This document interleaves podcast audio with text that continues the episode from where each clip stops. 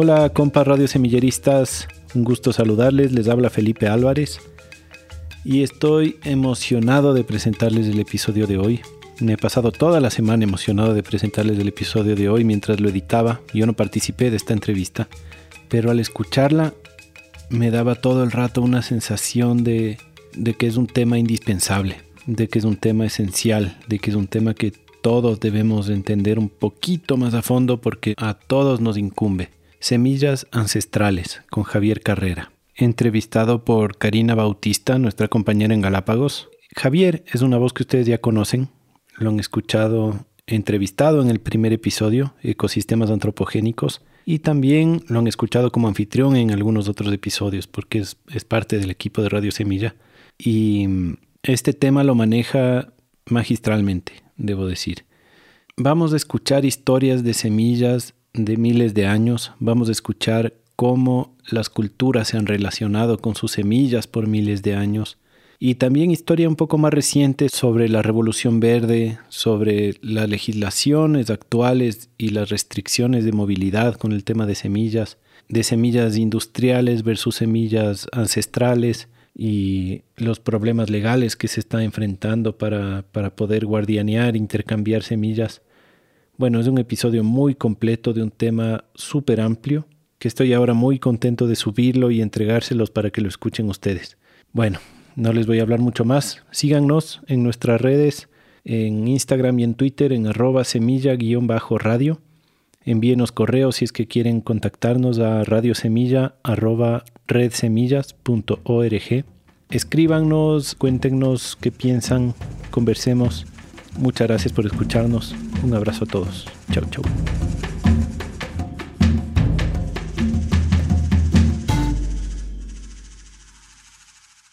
Bienvenidas a otro episodio de Radio Semilla.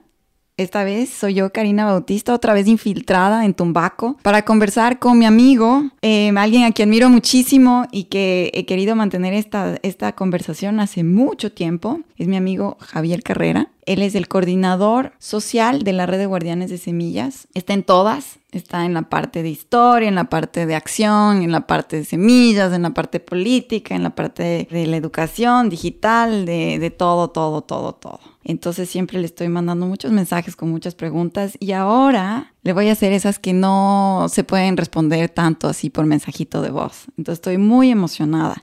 Y vamos, vamos directo a conversar con el Javi. Y Javi es un permacultor. Y en el primer episodio de Radio Semilla nos contó un poco cómo, cómo llegó a hacer lo que hace ahora. Pero Javi, yo quería que nos definas para todos aquellos que tenemos miles de definiciones de permacultura y para aquellos que no están muy familiarizados con, con qué es la permacultura mismo. Antes de entrar al tema de semillas, que es lo que vamos a topar ahorita, un tema bellísimo. Defíneme en, yo qué sé, dos oraciones o menos, qué es permacultura. ¿Qué es un permacultor o permacultora? Gracias, Cari. Qué linda introducción. También es un gusto estar contigo acá. Siempre hemos tenido conversaciones jugosas y un saludo también para todos y todas quienes escuchan Radio Semilla. O sea, no, pues algo más difícil pídeme. ¿ah? a definir en un par de frases lo que es la permacultura. Sabes que estoy en un grupo bastante abierto con mucha gente de, en Facebook que se llama Permacultura y alguien hizo esa pregunta hace unos días y fue tan chistoso ver la cantidad de respuestas que hay. O sea, es, impresionante. Yo siempre he dicho que hay tantas definiciones de permacultura como permacultores hay, es decir, que cada quien tiene su propia definición. Y la mía es, suena un poco abstracta. Y yo me gusta mucho el pensamiento sistémico, que es esta manera de ver al mundo como sistemas complejos, interconectados y entender las redes de relaciones que existen en las cosas. Entonces, para mí la permacultura es el pensamiento sistémico aplicado a la construcción de modelos regenerativos de vida. ¿Qué significa esto? Que creas formas de vivir, de producir alimentos, de consumir alimentos, de vestimenta, de educación, de construcción, etcétera, etcétera. Todas las cosas de la vida, pero lo, haces de una manera que eh, cada una de esas cosas ayude a regenerar el planeta, tanto en lo ecológico como en lo social. Entonces esa es para mí la frase. ¿no? La permacultura es el pensamiento sistémico aplicado a la creación de modelos regenerativos de vida. Es decir, cuando nos dejamos de teorizar y ya nos ponemos eh, a construir, a cultivar, a generar. Y lo hacemos de esta forma, ¿no? Sistémica, con esta filosofía amplia. Qué lindo, qué lindo, Javi. Para mí, em, o sea, oírte decir eso es súper chévere porque para mí la permacultura es, es actuar desde esta interconexión que tú mencionabas. Esta interconexión con nosotros mismos, ¿no es cierto? Y vernos como parte de la naturaleza y esa, tener muy consciente esa interconexión que tenemos no solo con la naturaleza como seres, parte de este ecosistema, sino entre nosotros y entre las cosas más allá que, que ni siquiera estamos tan conscientes, ¿no? Pero ir caminando por ahí en nuestro día a día. Entonces, qué lindo irte en esta definición. Y ahora, entrando al tema semillas de una, pero con una pregunta también personal, digamos, de, historia. ¿Cuál fue la semilla en tu vida que te hizo dedicarte a esta, a esta regeneración de vida? Me imagino que hay algunas, pero si puedes recordar una que nos quieras compartir el día de hoy, una semillita que te hizo comenzar a interconectarte y actuar de esta manera permacultural, sistémica con la vida es todo un proceso en realidad, pero yo lo puedo resumir en, algunos eventos particulares que me ocurrieron. ¿no? Desde la infancia a mí me chocaba mucho eh, la pobreza y la destrucción del ambiente. Yo no tenía palabras para esto todavía. Quiero decir, la primera vez que fui realmente consciente de, de, la pobreza, tendré unos cinco años de edad, más o menos, en el centro histórico de Quito, donde vi a un mendigo viejito que pedía dinero y le pregunté a mi mamá, ¿por qué? ¿Por qué pasaba eso? Porque nadie cuidaba de, esa persona. Y ella me trató de tranquilizar diciendo que eso no es nuestra culpa, ¿no? Que no hay que darle mucha cabeza. Y yo, al contrario, me obsesioné. Y ya de más grande comprendí que si bien no es nuestra culpa, porque nosotros no generamos el sistema que llegó, nos llevó a eso, sí es nuestra responsabilidad hacia el futuro que eso siga o no siga ocurriendo. ¿no? Entonces ahí hay una cosa. Otra cosa fue un sueño muy particular que tuve a los 11 años de edad. Soñé que, que, todo era un desierto, era un desierto horroroso, y que yo caminaba por este desierto y en la arena amarilla encontraba una oruga retorciéndose, ¿no? sangrando, quemándose por el calor.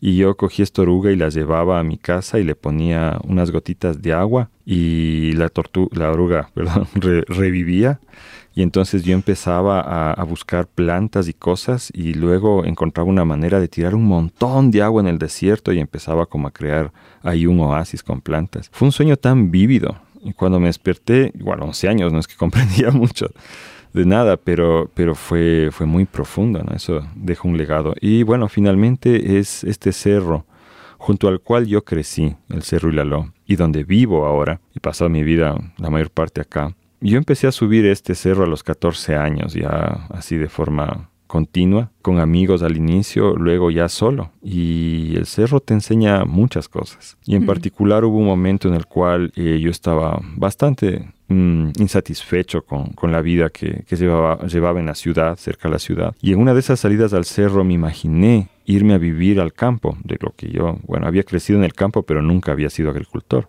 Me imaginé cultivando y me imaginé trayendo amigos y amigas que tenían la misma insatisfacción para juntos mm, simplemente sobrevivir, lejos de eso que nos hacía tanto daño en la ciudad. Y de repente, Cari, fue un vuelo así de tres horas mientras bajaba el cerro, donde me empecé a imaginar absolutamente todo, así como sería la cocina, cómo cocinaríamos, cómo haríamos esto, y de dónde vamos a sacar la plata y la energía eléctrica, todo eso se puede producir. Un vuelo tan impresionante que unos meses después, cuando yo me metí a esto con fuerza y encontré el manual de permacultura de Bill Mollison, fue un mm. choque de ver que todo eso ya lo había pensado alguien, que yo ya no iba a ser el inventor de esa cosa, sino que ya era un movimiento que existía desde hace muchos años en el mundo. Entonces ahí me tomó unos meses más autodefinirme como permacultor hasta que dije, sí, bueno, sí, esto es lo que yo a la final vine a hacer en el mundo, ¿no? Y sabes que hasta ese momento yo había sufrido de mucha incertidumbre. Me sentía incapaz de responder frente a toda la agresión que viene de esta sociedad industrializada. Pero cuando encontré la permacultura y me autodefiní así, esa sensación de malestar desapareció. Sí. Y no volvió y fue reemplazada con mucho estrés de trabajo, que es lo que hay ahora. Pero es, claro, esa sensación de impotencia frente al mundo se fue. Se fue completamente. Y yo hice como un juramento de vivir para promover esto y, defender la vida, ¿no? Y, en esas maneras me identifico mucho, Javi, porque yo también empecé a sembrar porque me sentía impotente a pensar de que estaba trabajando en el sector público o en las ONGs o me sentía impotente, ¿no? De frente a, lo que pasaba en el mundo y solo se me quitó esa ansiedad, digamos, al, al sembrar. Y qué lindo, ¿no? La palabra regenerar me gusta mucho como que resaltar en lo que hablas, porque es esto mismo, no es solo, no es solo regenerar lo que se ha destruido, que hay muchas cosas que están destruidas, ¿no? No solo en el tema ambiental, digamos así, como naturaleza, sino lo que tú decías, la pobreza. La pobreza es un resultado de una degeneración en nuestros sistemas sociales, en nuestros sistemas de familia, en nuestros sistemas, más allá del político y económico, es, es una degeneración en nuestras relaciones interpersonales, ¿no? Y esto de regenerar, porque me gusta mucho como tú hablas de una regeneración social y, ambiental, ¿no? Una ecología social y ambiental. Entonces, resaltar que no es solo un tema del ambiente, que estamos insertados los seres humanos ahí. Y ahora, dentro de lo que estamos insertados ahí, para mí te cuento, ¿no? Para, para empezar las preguntas de semillas. Yo no tenía idea qué tan importantes eran las semillas y creo que hay muchísimo desconocimiento a nivel global sobre la importancia de las semillas porque no se distinguen las semillas. hay diferentes semillas. Y yo, cuando era peladita, estuve, fui a estudiar en Estados Unidos y estuve eh, a los, ¿qué será?, 18, 19 años. Me metí a todas las charlas que venían porque no sabía nada del mundo. Entonces dije, vivía en una burbuja en Quito, entonces dije, voy a enterarme de qué pasa. Y vino una señora que se llamaba Vandava Shiva a mi universidad. Y yo solo fui porque era hindú y le vi en la foto con el traje y dije, ah, mira, alguien de donde yo nunca he escuchado a nadie, voy a escuchar qué dice de curiosa. Y esa charla me cambió la vida, porque ella habló sobre semillas. Y yo nunca había considerado que la semilla podía tener tanto poder. La semilla para mí era una cosita chiquitita, que sí, de ahí crece la planta y hice el experimento en la clase. Y ella habló de semillas libres y lo que me quedó súper grabado me dijo es que cuando tú tienes una semilla libre, una semilla de polinización abierta, una semilla libre, una semilla feliz, nunca vas a tener hambre y siempre vas a ser libre. Y eso se me quedó y yo creo que no le entendí completamente todo lo que habló ese día ella. Pero nunca me imaginé que iba a ser semillerista también. Yo ahora tengo un banco de semillas y guardo semillas. Pero quiero que nos que empecemos por ahí, Javi. ¿Qué es una buena semilla? Una semilla feliz, ¿no? ¿Y qué es la diferencia de la típica semilla que uno encuentra en la ferretería? En el sobrecito así súper digamos, profesional, entre comillas, eh, el, más estereotipizado de, marketing, el de la ferretería. ¿Qué, ¿Qué, qué, es lo que diferencia una buena semilla? ¿Qué es una semilla? Bueno, hay tantas maneras de responder a eso.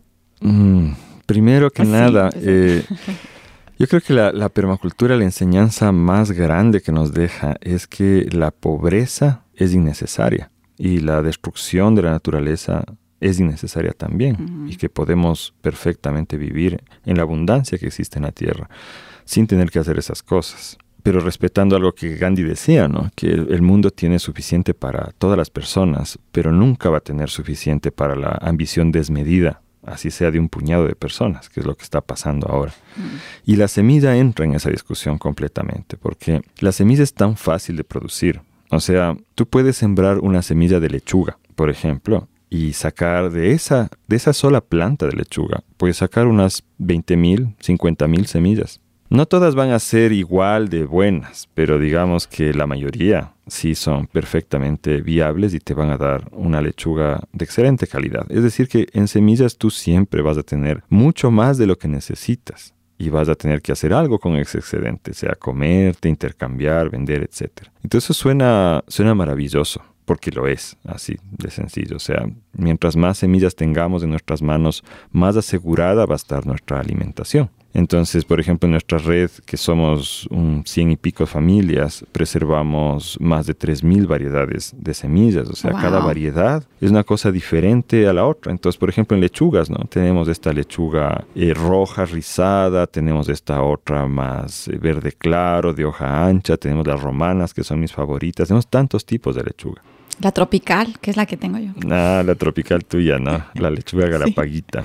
Sí. sí. Entonces, tenemos toda esa diversidad porque a la gente le ha entusiasmado a lo largo de la historia ir creando nuevas variedades que tengan sabores diferentes o texturas diferentes, etcétera.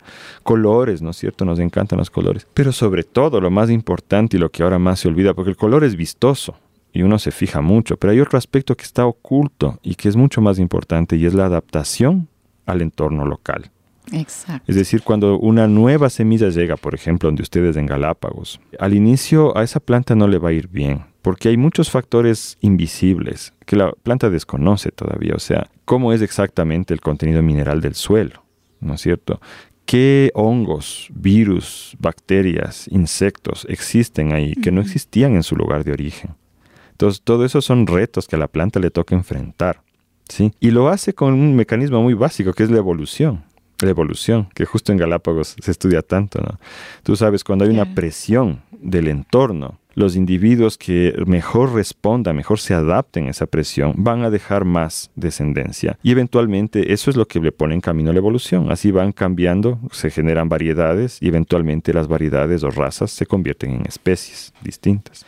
Con la semilla pasa exactamente igual, pero se añade un factor al, al factor del entorno, que es el factor humano. Es decir, nosotros, las personas, ejercemos una presión biológica sobre los cultivos, seleccionando lo que más nos gusta. Y así es como se va diversificando. Entonces, llega una nueva semilla a un nuevo lugar, ¿no es cierto? Y van a pasar algunas generaciones de la planta y de selección atenta de, de las personas que la cuidan, ¿no es cierto? Que cuidan esa población, ese cultivo, para que vayan adaptándose las semillas a ese nuevo entorno. ¿Cómo se hace esa selección? Muy sencillo. Yo elimino todo lo que está mal. Por ejemplo, si es que hablo de lechuga, si veo que hay lechugas que inmediatamente o demasiado rápido tratan de ya irse a flor, que tú ves el centro de lechuga, tú ya has visto, ¿verdad? El centro se empieza a alargar y de hecho puede llegar al metro cincuenta, metro sesenta de, de altura y ya produce la flor. Pero eso no conviene que suceda muy pronto porque ahí la lechuga no va a generar mucha masa, mucho volumen útil para nosotros y ya se va a volver tóxica. Entonces lo primero que hago es si hay plantas que hacen eso, yo les mato. ¿no es cierto? No quiero que esa información genética, esa tendencia de ir a flor más rápido, pase al resto de la población. Quiero eliminarla. ¿sí? Igual manera, elimino todas las plantas que están demasiado débiles, ¿sí? porque son más susceptibles a enfermedades. Entonces las elimino. Y a la final lo que hago es que voy seleccionando las plantas que mejor están. ¿sí? Y así lo hago por varios años. Y a la final descubro que ya he llegado a un punto se llama estabilizar la variedad, donde ya todas las plantitas, o casi todas, la mayoría, me salen muy bien. ¿No es cierto? Y ahí puedo empezar a decir, pero algunas son medio más rojitas y eso me gustó. Entonces ahora voy a separar las que son medio rojitas, no dejar que se crucen con las otras y generación tras generación voy a seleccionar las que tengan más tendencia a ser rojitas. Y así puedo acabar creando unas lechugas galapaguitas rojitas.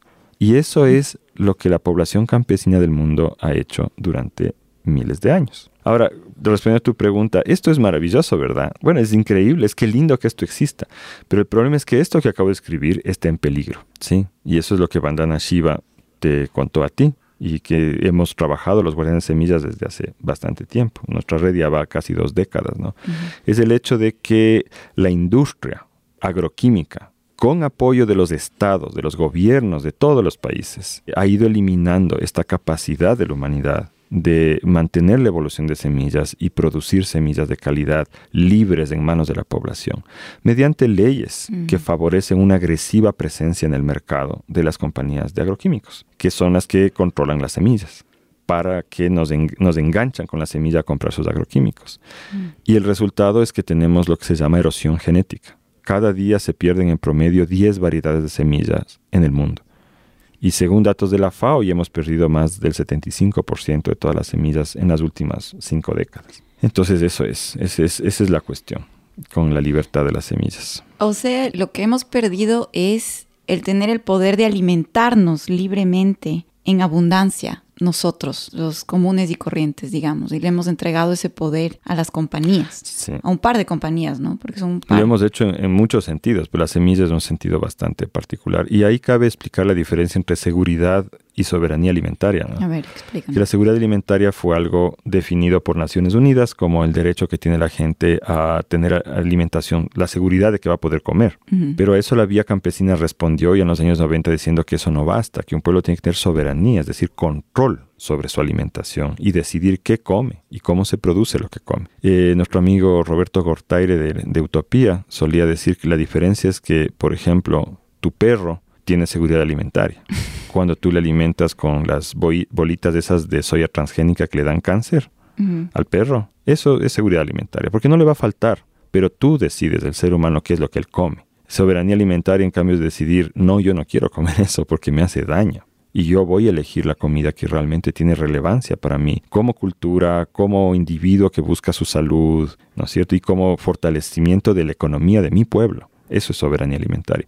Pues la soberanía alimentaria no puede existir si no hay un, derecho a la semilla, un control de la población sobre los recursos genéticos de los cuales depende su alimentación. Hmm. Y bueno, a mí me interesa muchísimo la historia de las semillas y todo, pero antes de pasar a la historia de las semillas, exactamente, ¿dónde perdimos? ¿Cuándo perdimos esta, este, este poder, Javi? Esta libertad de controlar nuestras propias semillas. Hay, hay una fecha, fue incremental, particularmente un evento. Sí, fue, fue incremental, pero fue muy rápido fue a partir de los años 60 cuando eh, empresas eh, norteamericanas, a través de acuerdos del gobierno de Estados Unidos con otros países, instauraron lo que se llamó la Revolución Verde, que es la industrialización global de la agricultura. Mm. Esto sucedió básicamente porque después de la Segunda Guerra Mundial había muchas industrias en Estados Unidos, en Europa, en Japón, etcétera, que necesitaban reciclarse en el sentido de que se acabó la guerra y no sabían qué hacer con esos excedentes industriales que tenían. Entonces, por ejemplo, habían producido grandes cantidades de munición y las fábricas estaban ahí. Y mm, lo que hicieron fue, se dieron cuenta que eh, el paso para producir fertilizantes a partir de la misma química que produce municiones es muy sencillo. Entonces las fábricas de municiones se transformaron en fábricas de fertilizantes.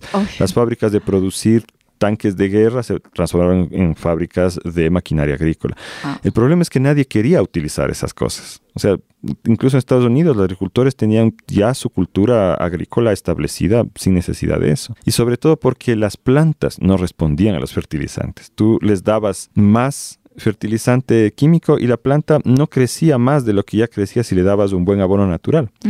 Ahí entra el tema de las semillas. Lo primero que pasó fue que lograron producir un arroz híbrido, ¿no es cierto? Mezclando dos razas distintas de arroz, que este sí, por distintas razones genéticas, respondía al, agroquímico. Y de hecho producía más rápido y más grande el grano de arroz. Lo que no quiere decir que sea mejor alimento.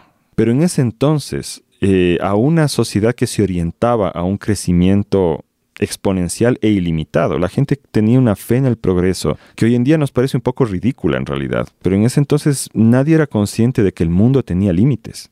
Parecía que era infinito, que los recursos eran infinitos y que no iba a pasar nada malo. Entonces, claro, que se produzca un 10%, un 30% más de arroz por hectárea parecía una maravilla. Y los promotores de este modelo aseguraron que en 20 años este modelo acabaría con el hambre en el mundo. Esto lo escribió Norman Burlap en un libro que se llama La Revolución Verde, por el cual obtuvo el Premio Nobel de la Paz, lo cual también resulta irónico.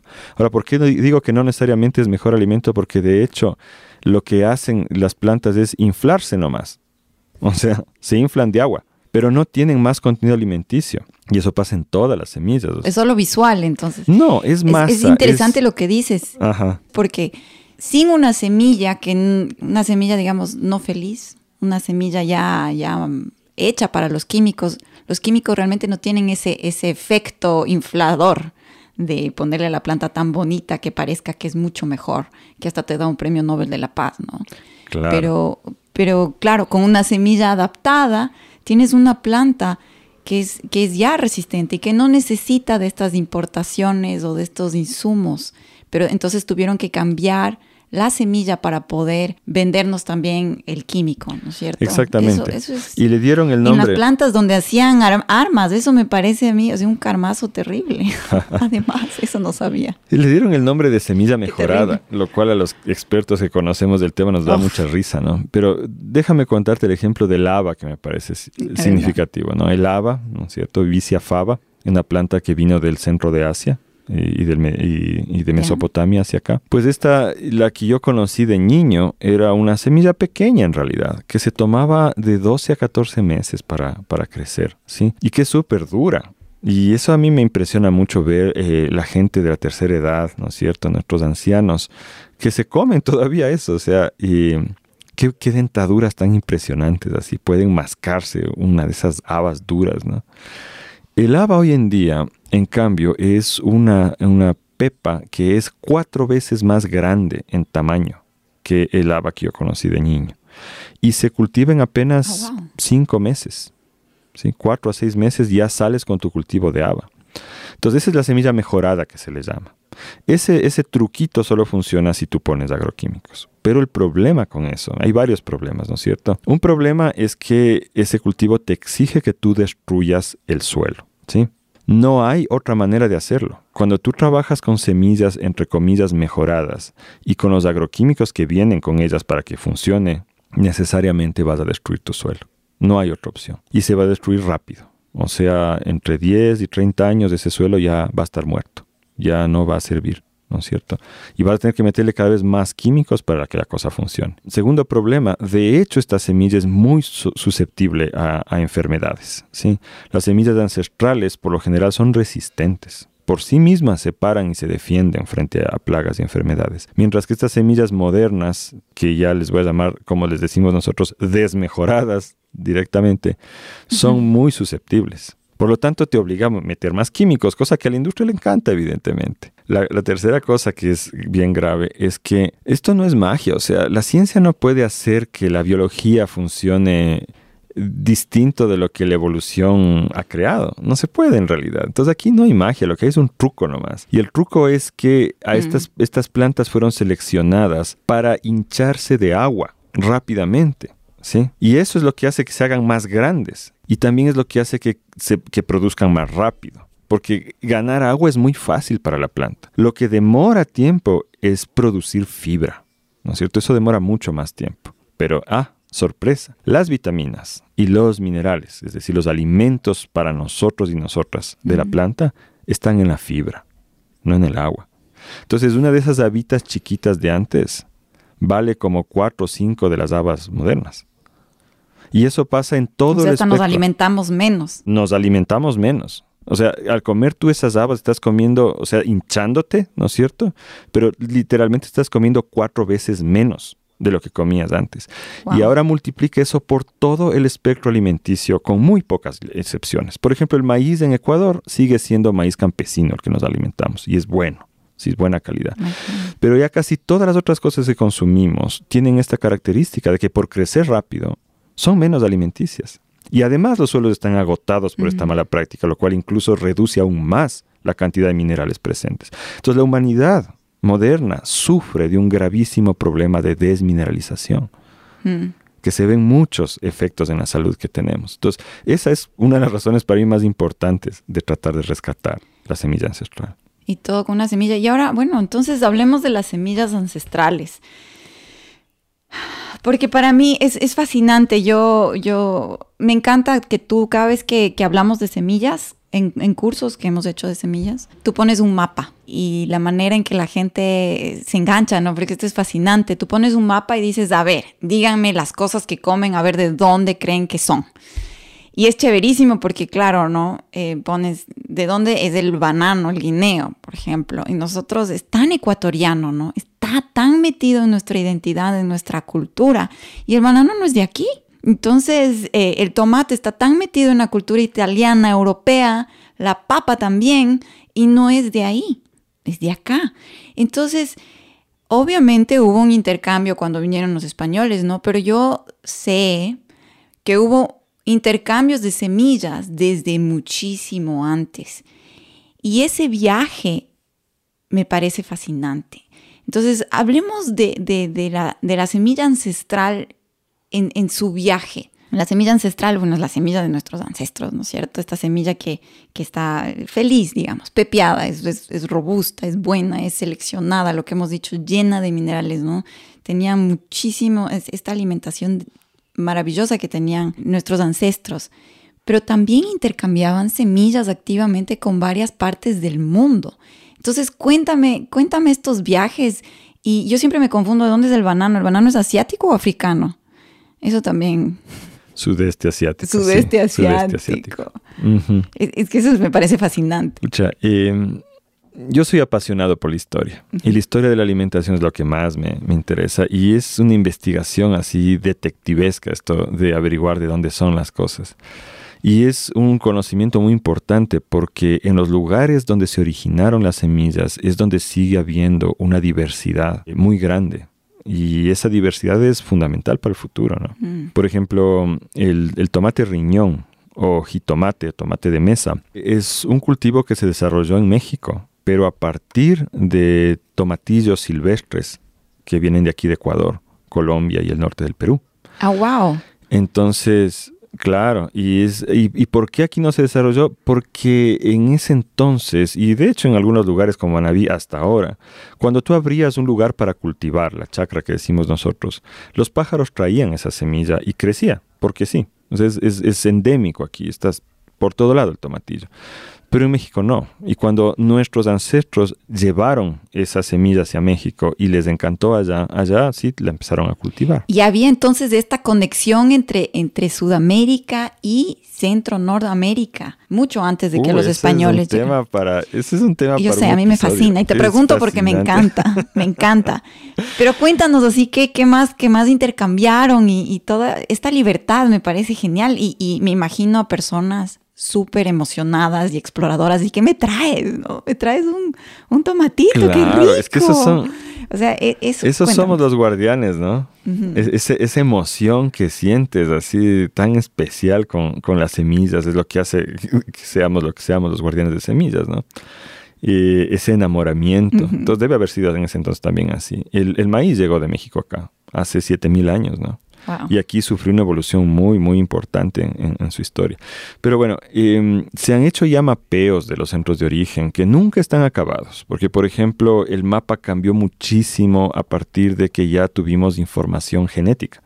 Mm pero no se ha hecho todavía eh, ese análisis genético de la herencia de, todos los cultivos. Hay muchos que no se ha hecho todavía, entonces los datos van cambiando. Sin embargo, ya hay suficiente información como para elaborar estos mapamundis de los centros de origen. Yo llevo investigando eso desde el año 2005 más o menos ya, y hemos sacado ya tres versiones del mapa. La nueva versión del mapa de centros de origen la estamos ofreciendo ahorita como parte del curso de semillas ancestrales que está a punto de... no, ya, ya se publicó o sea, que, si yo me meto al curso me dan ese, ese mapa ilustrado chéverísimo. ¿De dónde vienen las semillas?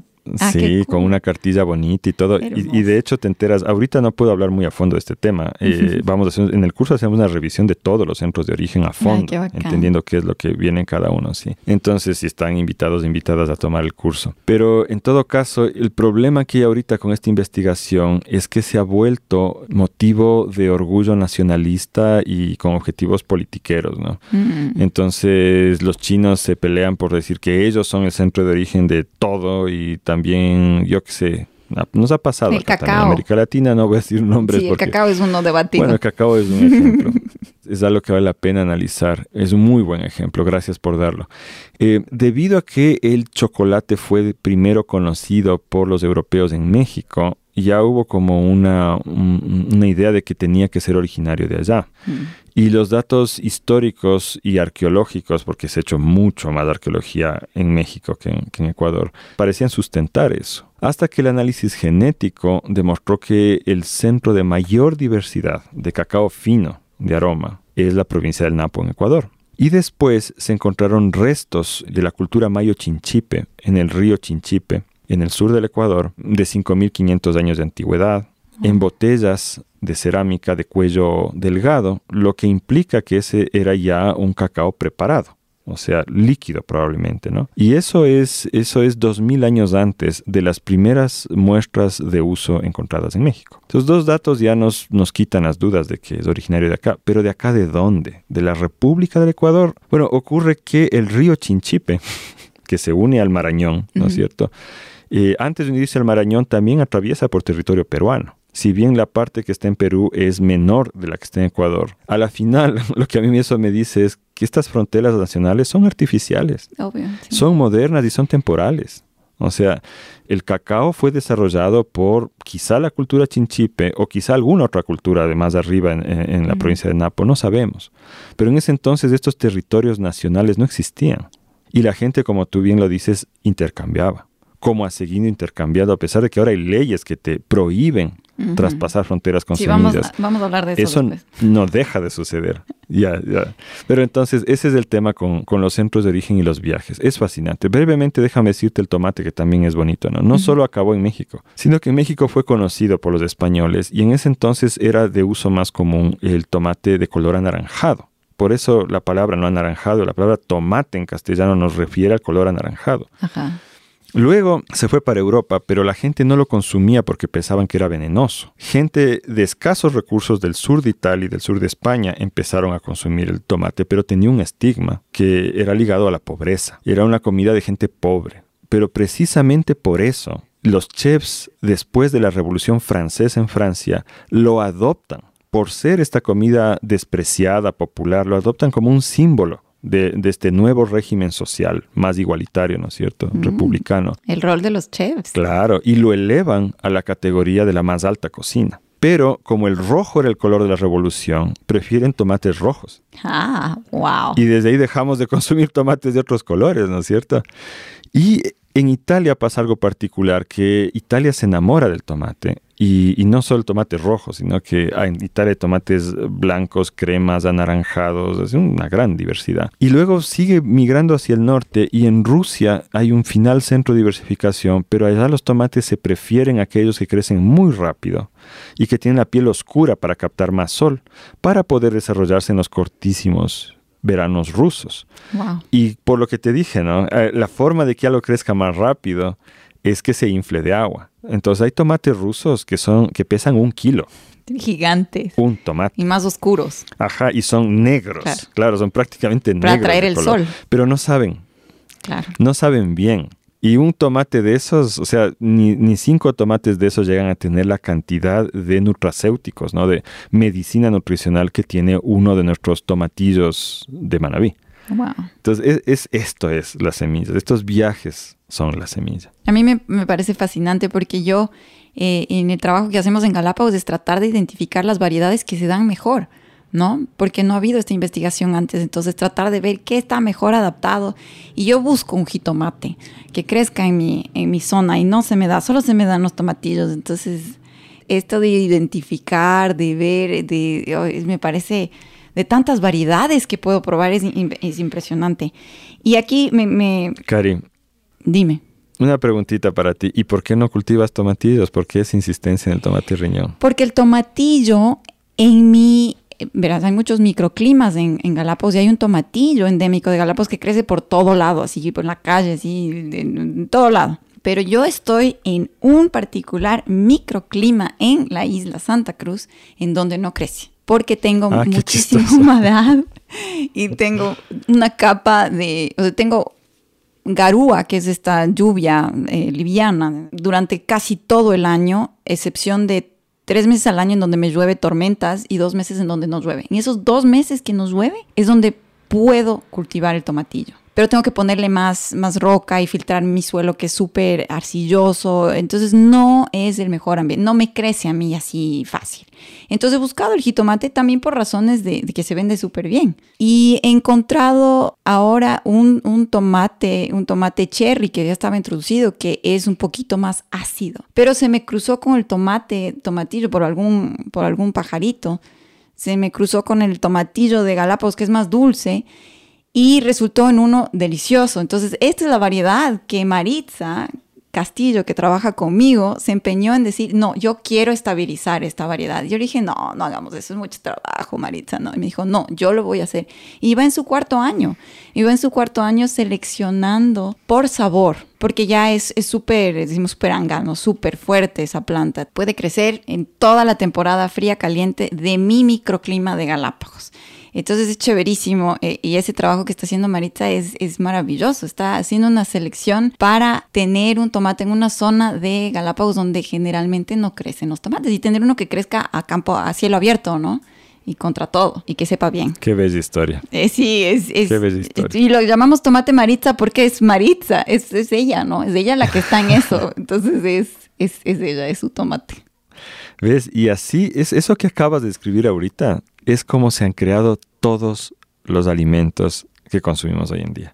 por ese tipo de obsesión, de curiosidad. Y por eso es que llamamos guardianes de semillas a personas como Maritza, ¿no? Porque le dedica un esfuerzo que en principio... Un amor. No tiene ninguna remuneración directa. Es amor. Es amor. Es efectivamente un enamoramiento, sí. Sí. Y yo te preguntaba esto del tomatillo porque a mí me sucedió en la provincia de Manabí hace algunos años ya que un campesino me pidió apoyo para tratar de salvar una producción de tomate riñón, de jitomate, que tenía un invernadero. Entonces, es una persona de escasos recursos que se había endeudado para construir un invernadero en la costa. Y adentro el tomate estaba hecho pedazos. Esa cosa era irrecuperable realmente. Me dio mucha pena por él. Pero el rato que salí del vivero me fijé que el vivero estaba rodeado alrededor de tomatillo.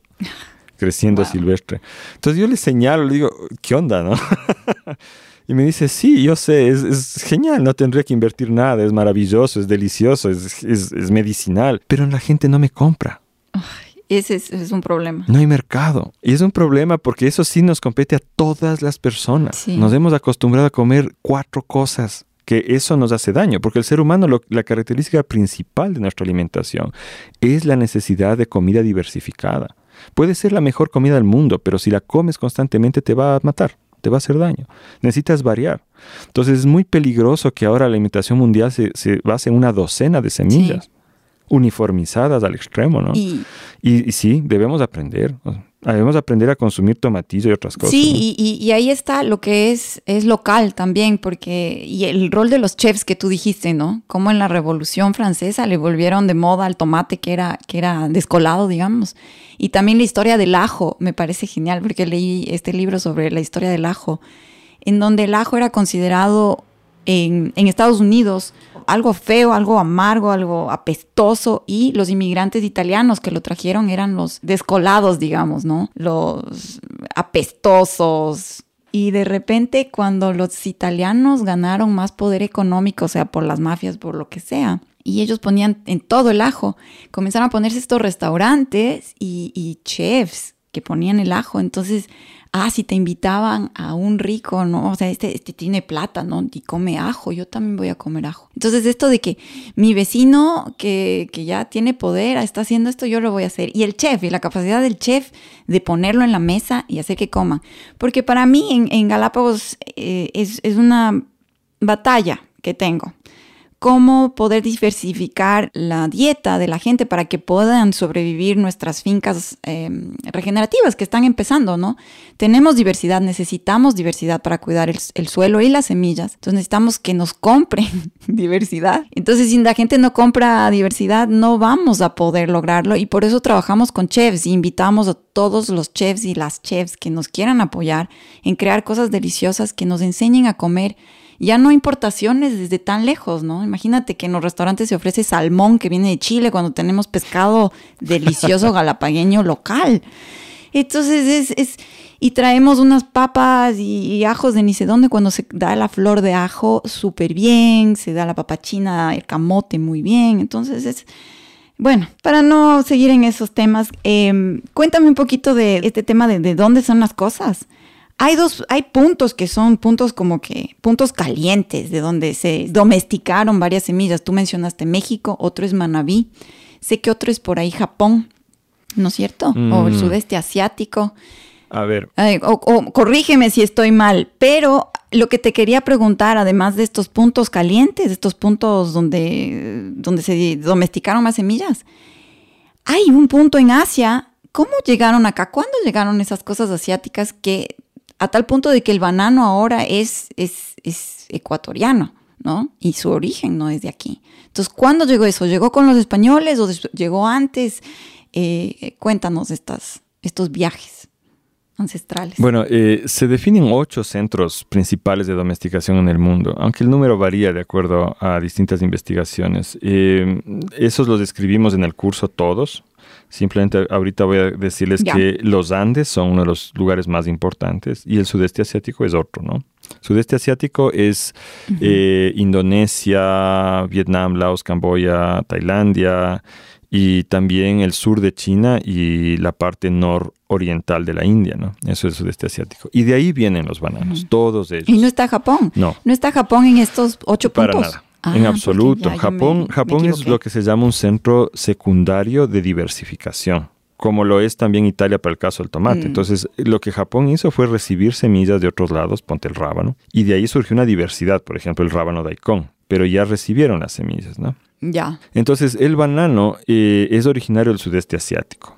Mm, sin embargo, la razón por la que está acá en los Andes eh, tiene que ver con la esclavitud en realidad, porque hace mucho tiempo se volvió ya uno de los alimentos principales en África. Entonces, cuando empezó la esclavitud, al inicio mismo del colonialismo, antes de venir a establecerse acá, los españoles establecieron plantaciones de, de bananos, guineos, etcétera, en las Canarias, que era la única parte de su territorio donde esto crecía bien. Y desde ahí ya se ligó a la esclavitud.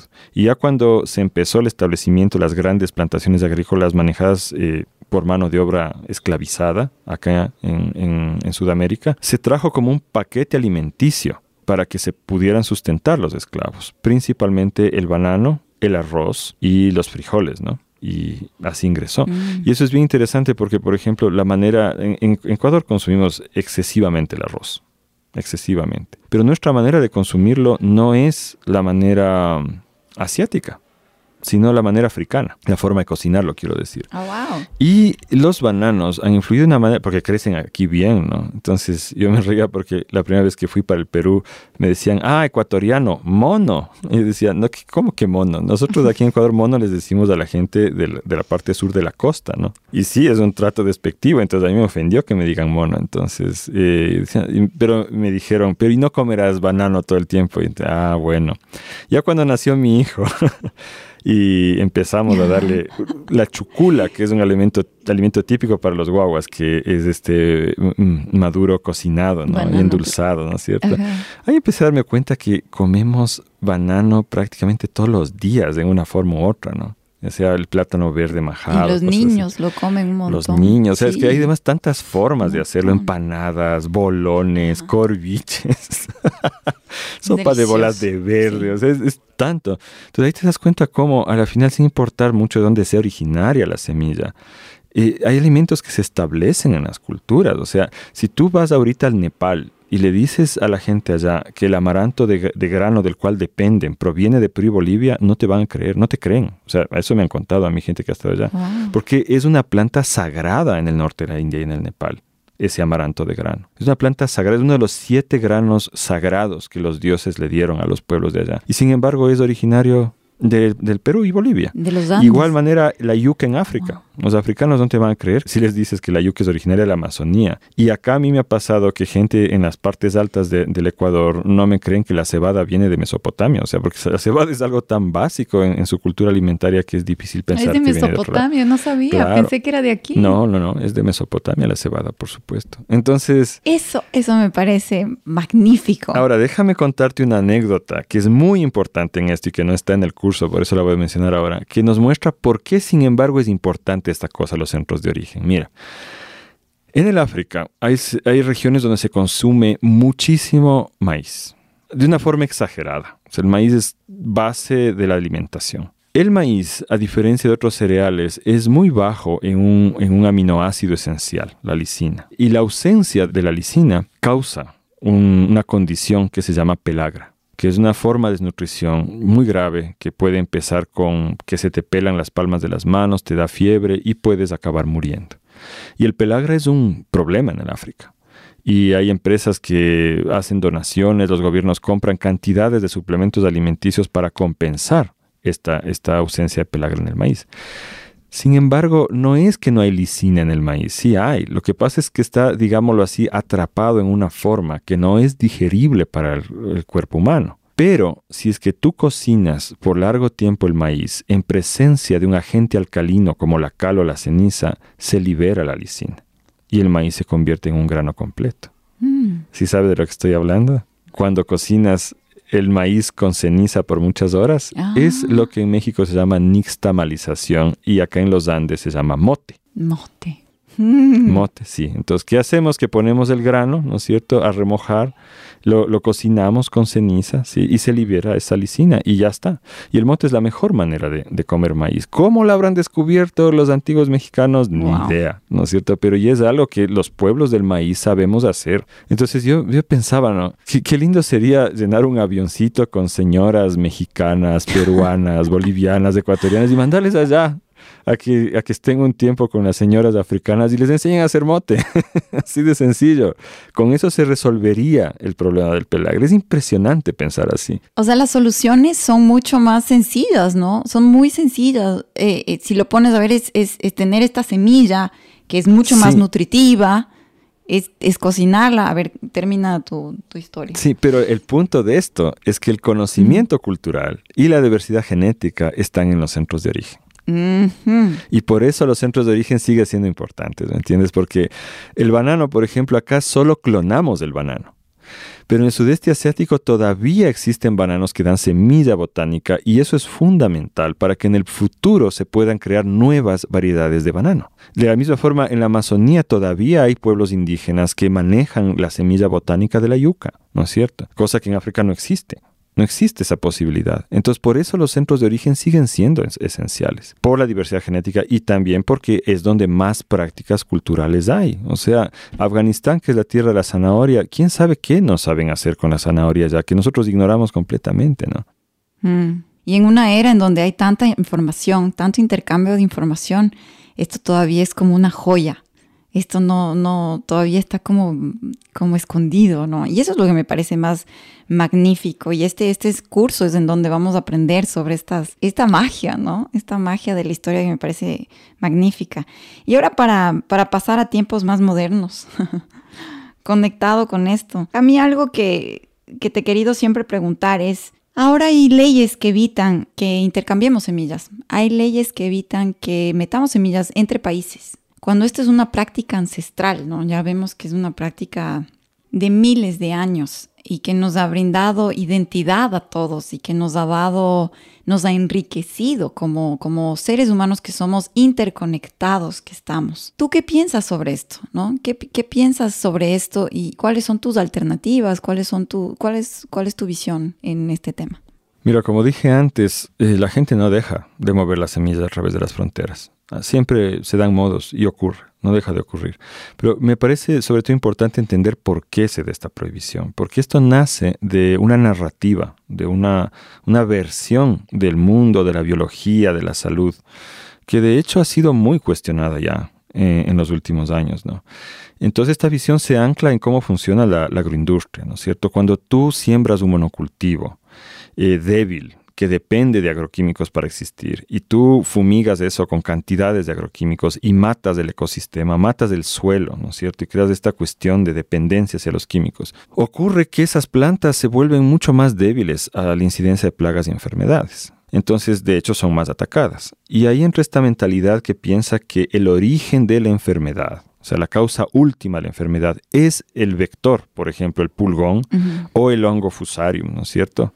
O la bacteria tal cosa, ¿no es cierto? Pensar que esa es la causa. Entonces ahí tiene lógica la idea de tratar de proteger eso, frenando la circulación de estos seres, de estos hongos, de estas bacterias, etcétera, junto con la semilla. Porque claro, viene, el fusarium viene ya en la semilla. Si el virus de mosaico del tabaco viene ya en la semilla, ¿no es cierto? Dices, claro, cierro las fronteras y me libro de las enfermedades. Primera cosa, no se ha logrado, porque como igual la frontera sigue siendo y seguirá siendo por siempre permeable, es imposible tener un control absoluto, las enfermedades igual van a circular. Pero hay otro punto más importante, que es que aun si lográramos frenar las enfermedades que crucen las fronteras, igual evolucionarían enfermedades y plagas localmente. Porque lo que nosotros llamamos enfermedad o plaga es un hecho natural que existe siempre cuando hay una población excesivamente grande de algo. O sea, si tú te pones a sembrar Un una provi- monocultivo. Exacto, una provincia entera de papas, como es el Carchi en el Ecuador, es biológicamente imposible que no surjan plagas y enfermedades Claro. que ataquen eso.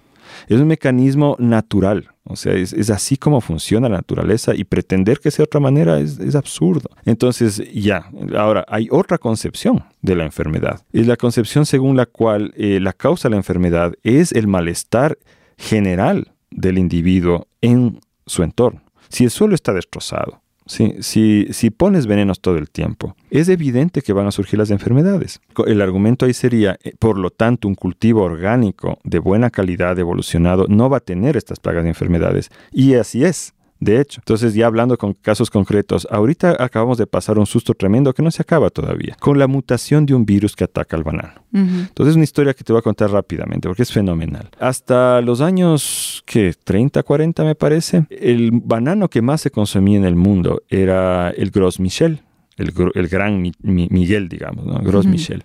Era un banano delicioso, más dulce y más cremoso de lo que consumimos ahora. Eso salió del sudeste asiático, evidentemente, y se empezó a hacer monocultivo en todo el resto del mundo, especialmente aquí en Latinoamérica. El mercado principal era Estados Unidos, ¿no es cierto? Se hizo tanto monocultivo que surgió un virus. Y este virus atacó de tal manera las plantaciones de monocultivo que el Gros Michel se consideró perdido. Y se empezó a cultivar otra eh, variedad de banano llamada Cavendish. Y el Cavendish es lo que consumimos ahora. Y es un banano mucho menos dulce y menos cremoso que el Gros Michel. Es inferior en calidad, pero es resistente a ese virus que mató al Gros Michel. Y ya no existe, nos dice la narrativa oficial, Gros Michel.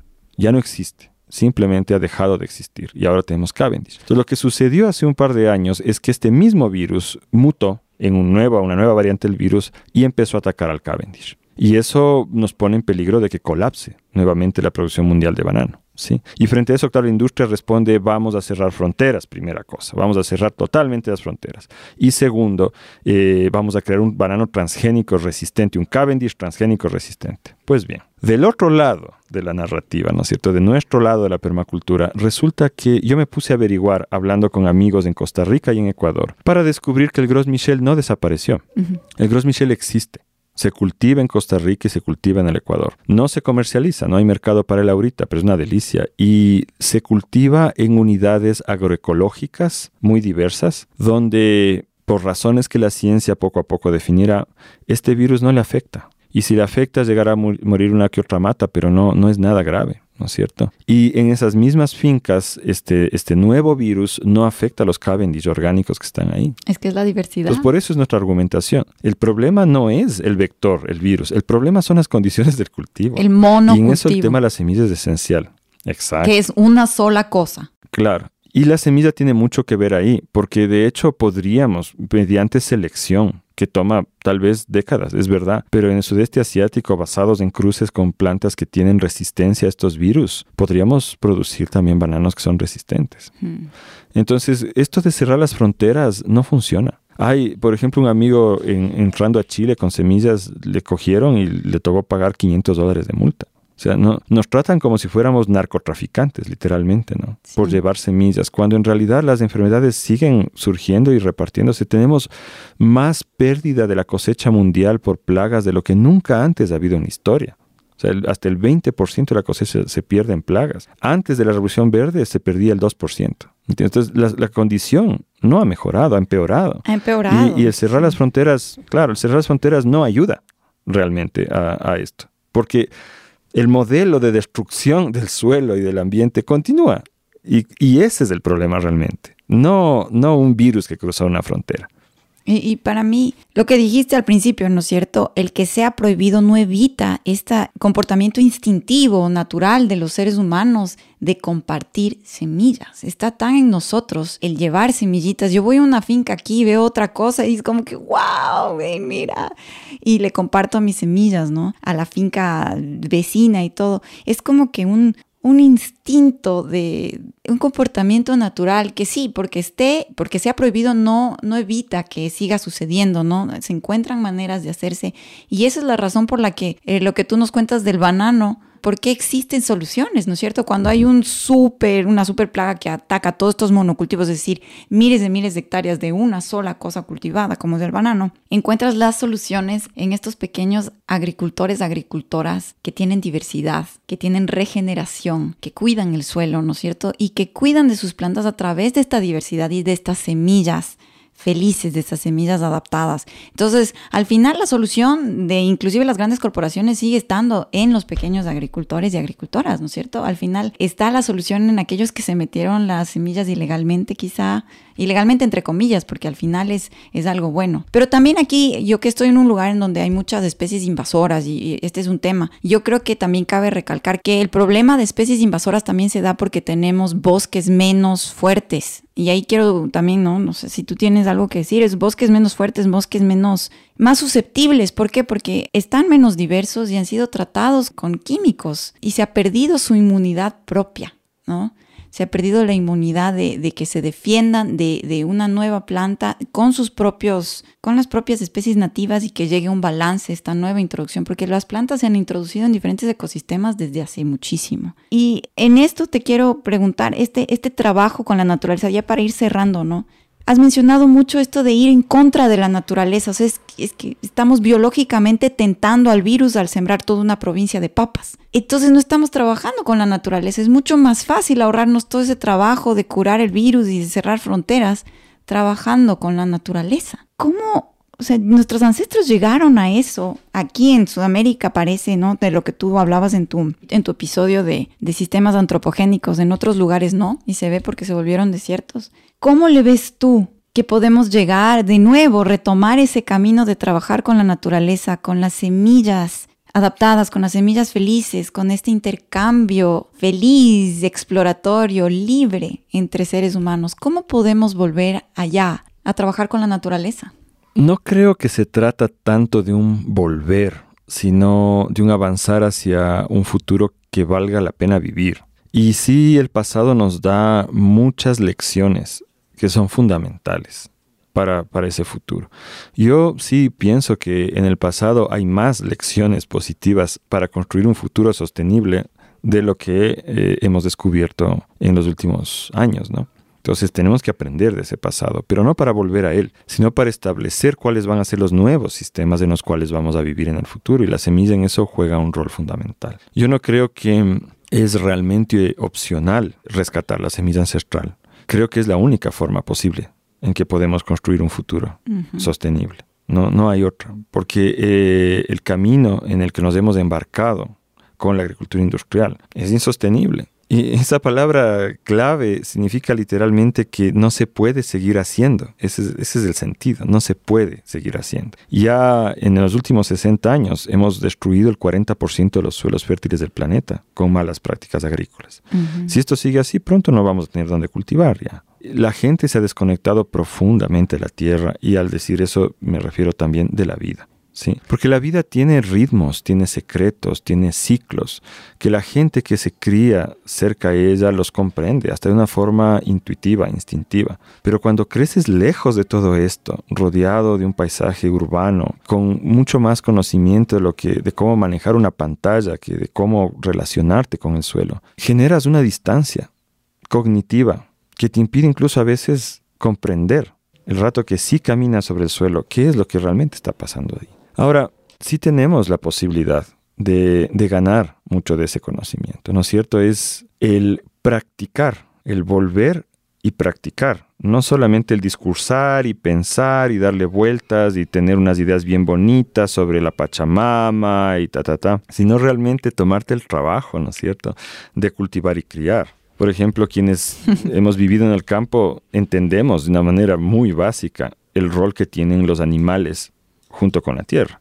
O sea, los animales comen plantas y las plantas comen animales. Es así, en un ciclo intermediado por el suelo. ¿No es cierto? Entonces por eso nos parece tan absurdo cuando escuchamos cosas como que no, hay que eliminar los animales domésticos, así. Porque...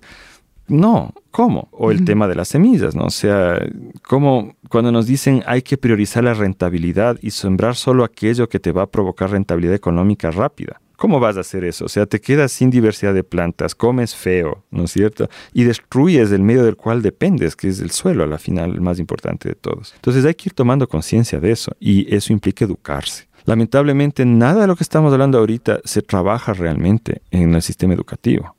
En el sistema educativo en el que vivimos inmersos, todavía se manejan cosas que eran importantes en el siglo pasado, a inicios del siglo pasado, pero se ignora se ignora mayoritariamente todos estos temas, que son el, manejo de, de, nuestro gran hogar, ¿no? Y de nuestra propia vida. Entonces yo diría que hay una cuestión bien sencilla, ¿no? Buscar las semillas, en primer lugar, ¿no es cierto? Acercarnos a las semillas. ¿Dónde podemos encontrar las semillas? Bueno, mercados populares, ¿no es cierto? No en todos los lugares, pero en muchos casos puedes ir. Incluso hay gente que se dedica a recorrer distintos mercados populares en los países buscando distinta diversidad, ¿no? Que tú puedas multiplicar. Y las redes y empresas de semillas como, como la nuestra, como la red de guardianes de semillas, donde puedes encontrar recomendaciones, donde puedes encontrar semillas adecuadas, etc. Y empezar ese camino de cuidar. Tú mencionaste el amor hace un rato y el amor es en realidad el centro de todo esto. O sea, Piensa en qué es lo que más te gusta, ya sea el tomate o la albahaca o alguna cosa, y empieza a conocer esa planta y busca la manera de conseguir la semilla, cultivar, ¿no es cierto? Hacer esa crianza en la cual tú te responsabilizas de otro ser. Y ese ser también se responsabiliza de ti, es una simbiosis y a la final te da algo. Yo, por ejemplo, en mi casa vivimos durante nueve meses comiendo, ya no comprábamos tomate, teníamos dos plantas Dos míseras plantitas. Nos alimentaron con un tomatillo grandote durante nueve meses. ¿sí? Y la inversión total de trabajo en esas dos plantas llegaría a la hora. O sea, en nueve meses en total invertiríamos una hora más o menos en, plantarla, ¿no es cierto? en cosechar y a la final en eliminarle cuando ya murió, ¿no? Y ya, no, no, tuvimos que comprar tomate en, en, todo ese periodo. Entonces estas son cosas que están al alcance de todos. Y esto es retomar nuestra libertad. O sea, en el mundo real, cuando ya eres grande, adulto, la libertad no existe sin responsabilidad. Y el bienestar no existe sin hacerte responsable del bienestar de otros seres. Entonces eso es a la final cultivar. Y eso está en, en, el centro de lo que es la semilla. Por eso es tan poderosa como símbolo la semilla. Es una metáfora de la vida. Una semilla siempre nos remite a nuestros propios hijos, a nuestro propio nacimiento, ¿no es cierto? Y es la base de toda la cadena que nos mantiene vivos, ¿no? Comiendo cada día. Si es que yo no voy a sembrar, si es que alguno de ustedes oyentes no tiene la posibilidad realmente ni siquiera de ponerse una maceta con algo, entonces hay que proteger, cuidar, bueno, primero que nada respetar, ¿no? Pero también promover, cuidar, ayudar a las personas que lo están haciendo. Eso, eso es fundamental. Y ahí está el trabajo que sí me gustaría que lo conversemos un poco más del tema de las leyes, ¿no? Mm. Eso y también la producción. O sea, cada vez que tú compras algo, estás haciendo un voto importantísimo por qué mundo quieres que exista. O sea. Y, y a eso voy. A eso voy porque me parece lindísimo lo que dijiste, Javi, justo porque hablas de las leyes. Hablaste de, de, de responsabilidad, ¿no? por un lado retomar la libertad, por un lado eh, hacerse responsable. Y lo que yo veo mucho ahora es que hay mucha responsabilidad en mensajes, hay mucha responsabilidad en decir, sí, queremos ¿no? más áreas protegidas, sí, el, reciclaje, sí, sí, o sea, como que mucho, mucho en acción y, más en tu estado, en el Facebook, en tu estado, en el Instagram, eh, estás tuiteando sobre más cosas. Es más, ONGs dicen, hay un despertar ecológico porque hay más mensajes tuiteados sobre estos temas, que sí, por ahí se empieza, pero hay, una señora que se llama Rachel Cargill en, Estados Unidos que me gusta muchísimo y ella dice, sí, cuídate a ti misma, sí, qué chévere que postees estos mensajes sobre, sobre el reciclaje y qué chévere que hasta recicles, pero por favor también mándale una carta a tu gobernador. Por favor, infórmate bien cuando escojas a tu presidente o tu presidenta.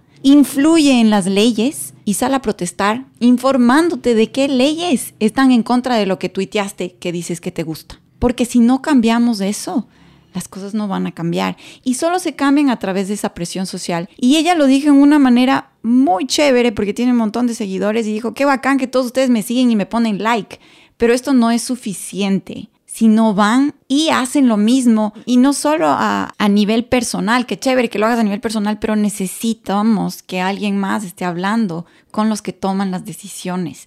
Necesitamos que también pongas presión. Si estás en este lado y dices que, que quieres un cambio del mundo, que quieres que haya más, más verde, que te importa, entonces que realmente te importe, al menos manda una cartita, al menos apóyale, yo qué sé. Y en esto es algo que a mí me cuesta mucho porque primero que las leyes están en chino, pero es eso que quería topar contigo. Las leyes en cuanto a las semillas es lo que nos está quitando esta libertad de la que hemos hablado. ¿Cómo podemos involucrarnos más? ¿Y cómo podemos apoyar? Ya hemos hablado de, comprar, ya hemos hablado de identificar, de, de, incluir más diversidad en nuestra, en nuestra dieta. Ahora ya tenemos recursos en donde informarnos, que puede empezar por aquí, por la red de guardianes, nuestras plataformas. ¿Cómo podemos llegar también a colitar en esta lucha porque las leyes sean consecuentes con el mundo que queremos crear.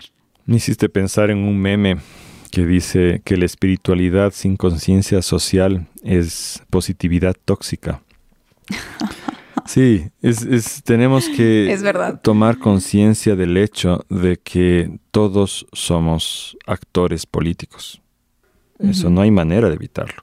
O sea, no puedes tú decir, no, a mí la política no me interesa. No, o sea, si no te interesa, estás, al decir eso, estás haciendo una acción política, ¿no es cierto?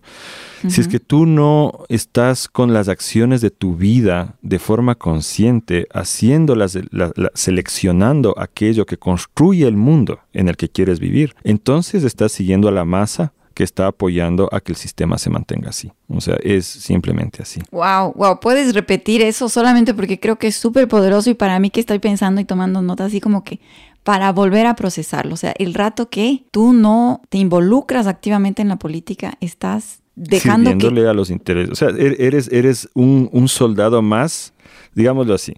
Si tú no conscientemente seleccionas a cada momento aquellas acciones que van a construir el mundo en el que quieres vivir, entonces estás siendo un soldado más del ejército que sostiene este sistema, así como está, explotador, injusto, etc. No hay posición neutral.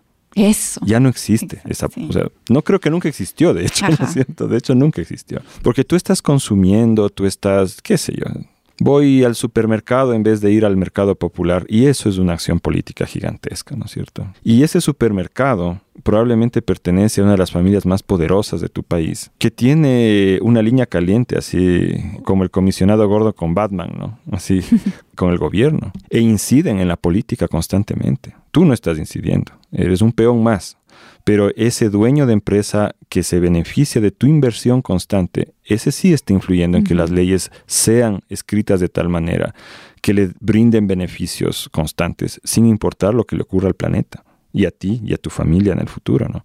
Y eso es lo que estamos viendo con la pandemia ahorita. Es, eso es lo más doloroso de esto. Para mí lo más doloroso no es la cantidad de gente que ha muerto por la enfermedad, que sí me duele mucho, sino las consecuencias sociales y económicas que esto está teniendo, la crisis global que se ha generado, el hecho de que en mi país, en Ecuador, más de 3 millones de personas cayeron en la pobreza en el año 2020, ¿no es cierto?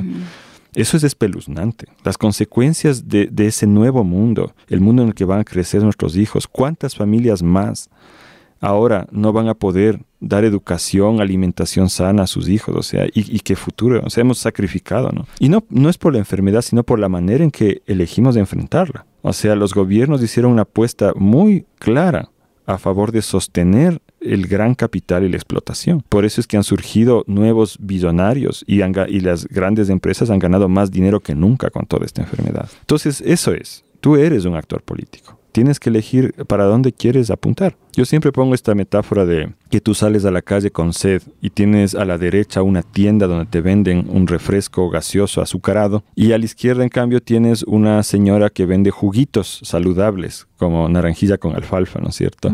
Y tienes un dólar. Ahí está tu voto político. ¿No es cierto? Si es que vas para, para, ese lado derecho, lo único que vas a hacer es colaborar a la fuga de capital, empobrecer tu territorio y dañarte la, la panza, ¿no? La guata, hacerte un hueco en, la guata, ¿no? Y vas a seguir con sed además.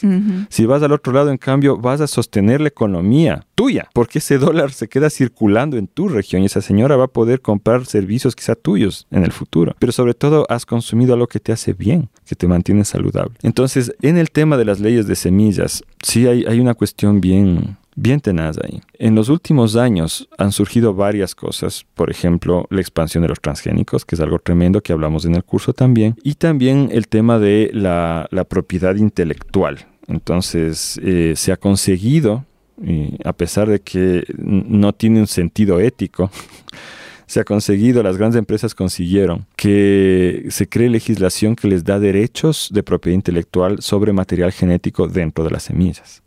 ¿Y por qué esto es absurdo? Porque sabemos que el 99% de lo que una semilla es fue creado por la naturaleza y por las poblaciones campesinas. Mm. La innovación que meten las empresas es tan chiquita que realmente no les hace merecedora a declararse dueñas de un material genético durante décadas. Y eso bloquea la evolución de las semillas, porque si se demuestra que tú como agricultor estás en tu semilla porque se cruzó por una abejita, como tú dijiste antes, ¿no? Tienes material genético patentado, la compañía te pone juicio. Y esto no es teórico. Esto ha pasado mucho. Cada año se dan miles de juicios. O sea, solo en Estados Unidos Monsanto tenía hace poco un presupuesto de 20 millones de dólares para llevar a juicio a campesinos Entonces, no, ni quiero imaginarme cuánto dinero ganaron de eso. ¿Te das cuenta? Era un negocio en sí, la contaminación genética. Y eso es real, se está dando en el mundo ahorita. Entonces, eh, lo otro que también lo tratamos más a fondo en el curso es el tema de eh, la prohibición de la circulación de semillas ancestrales en muchos países del mundo ya está implementada mediante un sistema de certificación, donde la persona que quiere producir semillas tiene que certificarse obligatoriamente con el Estado. La semilla en sí, o sea, la variedad, ponte la lechuga galapaguita, tiene que estar certificada con el Estado, lo cual cuesta evidentemente. Y nadie lo va a hacer por semillas ancestrales, solo por comerciales. Y finalmente, cada lote de semilla, cada, esta, por ejemplo, la lechuga galapaguita de junio 2003, donde Karina Bautista, tiene que ser también autorizada con un, permiso de, circulación. Entonces eso es, lo más horroroso, es el, temor más grande que tenemos con el tema de la semilla, porque esto puede destruir la semilla ancestral completamente. Algunos países han dado vuelta atrás parcialmente, Francia por ejemplo, o incluso Chile, donde se permite la circulación de semilla no certificada si es que en el sobre pones semilla ordinaria, lo cual es un insulto. es un insulto a la semilla ancestral, ¿te das cuenta? Es ordinaria nomás. Ya, entonces por esa razón, en el 2015 nos reunimos personas de varios países, principalmente América Latina, para hacer una declaración. Y esa declaración no la voy a leer completa, pero hay un par de párrafos que me parece bien importante leerlos para que conozcan ustedes cuál es la lucha en la que vivimos los guardianes de semillas, eh, no solo en Latinoamérica, sino en todo el mundo. ¿no? Entonces dijimos, declaramos el derecho a la semilla como uno de los derechos básicos de las personas por el que todo pueblo de la tierra y todo ser humano tiene el derecho de crear, guardar, multiplicar, compartir, intercambiar, vender y regalar sus semillas. Ninguna ley, política pública, estrategia de mercado o apropiación privada puede atentar contra este derecho básico. ¿sí? Y declaramos también que la semilla tiene derechos y que los pueblos de la tierra tienen el deber de protegerlos. Son derechos de la semilla, la preservación de la herencia genética y cultural que contiene, mediante la conservación de las variedades heredadas, el derecho de evolucionar en los territorios en condiciones locales y en manos de la población de manera descentralizada, el derecho de libre circulación sin fronteras para compartir e intercambiar ya que el movimiento revitaliza la semilla permitiendo su evolución y adaptación, y el derecho de ser protegida de la contaminación transgénica, de los agroquímicos y de toda ley, práctica, interés comercial o apropiación privada que atente contra los derechos anteriores. Entonces, cuando ya te pones a analizar todo el tema de las semillas, es gigantesco, es enorme, lo cual es lógico, porque a la final, ¿quién no depende de las semillas en este mundo? ¿Quién, no, ¿Quién puede decir, no, a mí no me importa porque yo no dependo de eso? No es verdad. Mm. Ya sea alimentos, medicinas, textiles, materiales de construcción, ¿no es cierto? En todo sentido, todas las personas dependemos de las semillas. Y no solo de las cultivadas, sino también de las semisilvestres y, y de las del bosque también, ¿no es cierto? Es esta interconexión que hemos perdido, que hemos perdido la conciencia de qué tan interconectados, interconectadas estamos entre todos y entre todo. Y qué chévere, ¿no? También, o sea, oírte me da esperanza, siempre me ha dado, pero también es, es, como me pongo más em, consciente de, qué gran, grande es el reto. Y empieza también por porque más gente conozca qué es la semilla, porque en eso empezamos, ¿no? Yo desconocía la semilla completamente. Y fue porque alguien comenzó a hablar de estos temas que me, entró el bichito y finalmente me puse un banco de semillas, imagínate, ¿quién diría? Pero, en, el horno. Sí, ya, ya, ya tengo una refri especial para eso, me donaron. Sí, porque recuerdo que prendió alguien el horno y Sí, mi hijo, mi hijo perdió el horno y perdí las semillas. es la historia del banco de semillas. Eh, quiero de, quiero... Yo quería hablar Dime. Discúlpame, quiero hablar de algunos recursos básicos para que la gente pueda orientar sus búsquedas, ¿no? Em, Bandana Shiva es probablemente la, mayor, em, ¿cómo podemos decir? Escritora en torno a este tema y vale la pena leerla, pero también hay mucho material en línea, ¿no? Que puede encontrar tanto con el nombre de ella como también a través de su organización, que es Navdaña. Vamos a poner en las notas aquí, ¿no? Navdaña Internacional, Navdaña India, vale la pena ahí. El curso, evidentemente, de semillas ancestrales, donde también compartimos algunos documentos que son bien interesantes. Eso es muy recomendado. El curso está orientado al público en general, pero también a la gente que le interesa ya el, el tema más a fondo, las semillas. Y esperamos también gente de la academia y gente que tiene incidencia en política pública, ¿no? Tenemos una revista, la revista ALPA, alpa.org, es allpa.org, donde hay unos artículos bien interesantes al respecto. Hay también la organización GRAIN, GRAIN se escribe, ¿no es cierto? GRAIN, que es una, una, organización a nivel de las Américas que trabaja a fondo este tema y Biodiversidad América Latina también, que es, es una aliada de GRAIN. Entonces, y las redes en cada lugar, ¿no? La red de semillas uh -huh. libres de Colombia, eh, la cooperativa Semilla Austral en Chile, ¿no es cierto? Varias redes de semillas en Argentina, por ejemplo en la zona del Bolsón, hay muy buen trabajo con eso. La red de semillas libres del Perú está arrancando nuevamente con fuerza, ¿sí? En México hay varias organizaciones muy bonitas, en Costa Rica también, en torno a Bloque Verde, en cada país, el IMAP en Guatemala, etcétera. Y acá en nuestro paísito la red de guardianes de semillas, ¿no? Que estamos ahí, de hecho, para ayudar a cualquier persona que quiera meterse en serio en estamos esto. Estamos en todas las provincias. Estamos en 15 provincias, pero de todas maneras vamos a donde sea, a donde Llegamos toque. a todos. Y estamos buscando gente que quiera dedicarse a, a, ser un productor orgánico profesional de semillas. Les ofrecemos formación en, sí. en ese tema porque necesitamos más productores. Sí, y, y me uno a ese llamado aquí en las islas también. Yo busco guardianes de semillas aquí en las islas. Y Javi, quiero solo volver a algo que dijiste, que para retomar esta libertad, al ser adultos, adultas, no puede existir esta libertad sin responsabilidad. Y que esta responsabilidad no existe si no nos hacemos cargo de todo nuestro equipo. Y aquí yo le llamo equipo, porque a mí me gusta mucho eh, referirme, hay, hay, un autor que habla de juegos infinitos y finitos.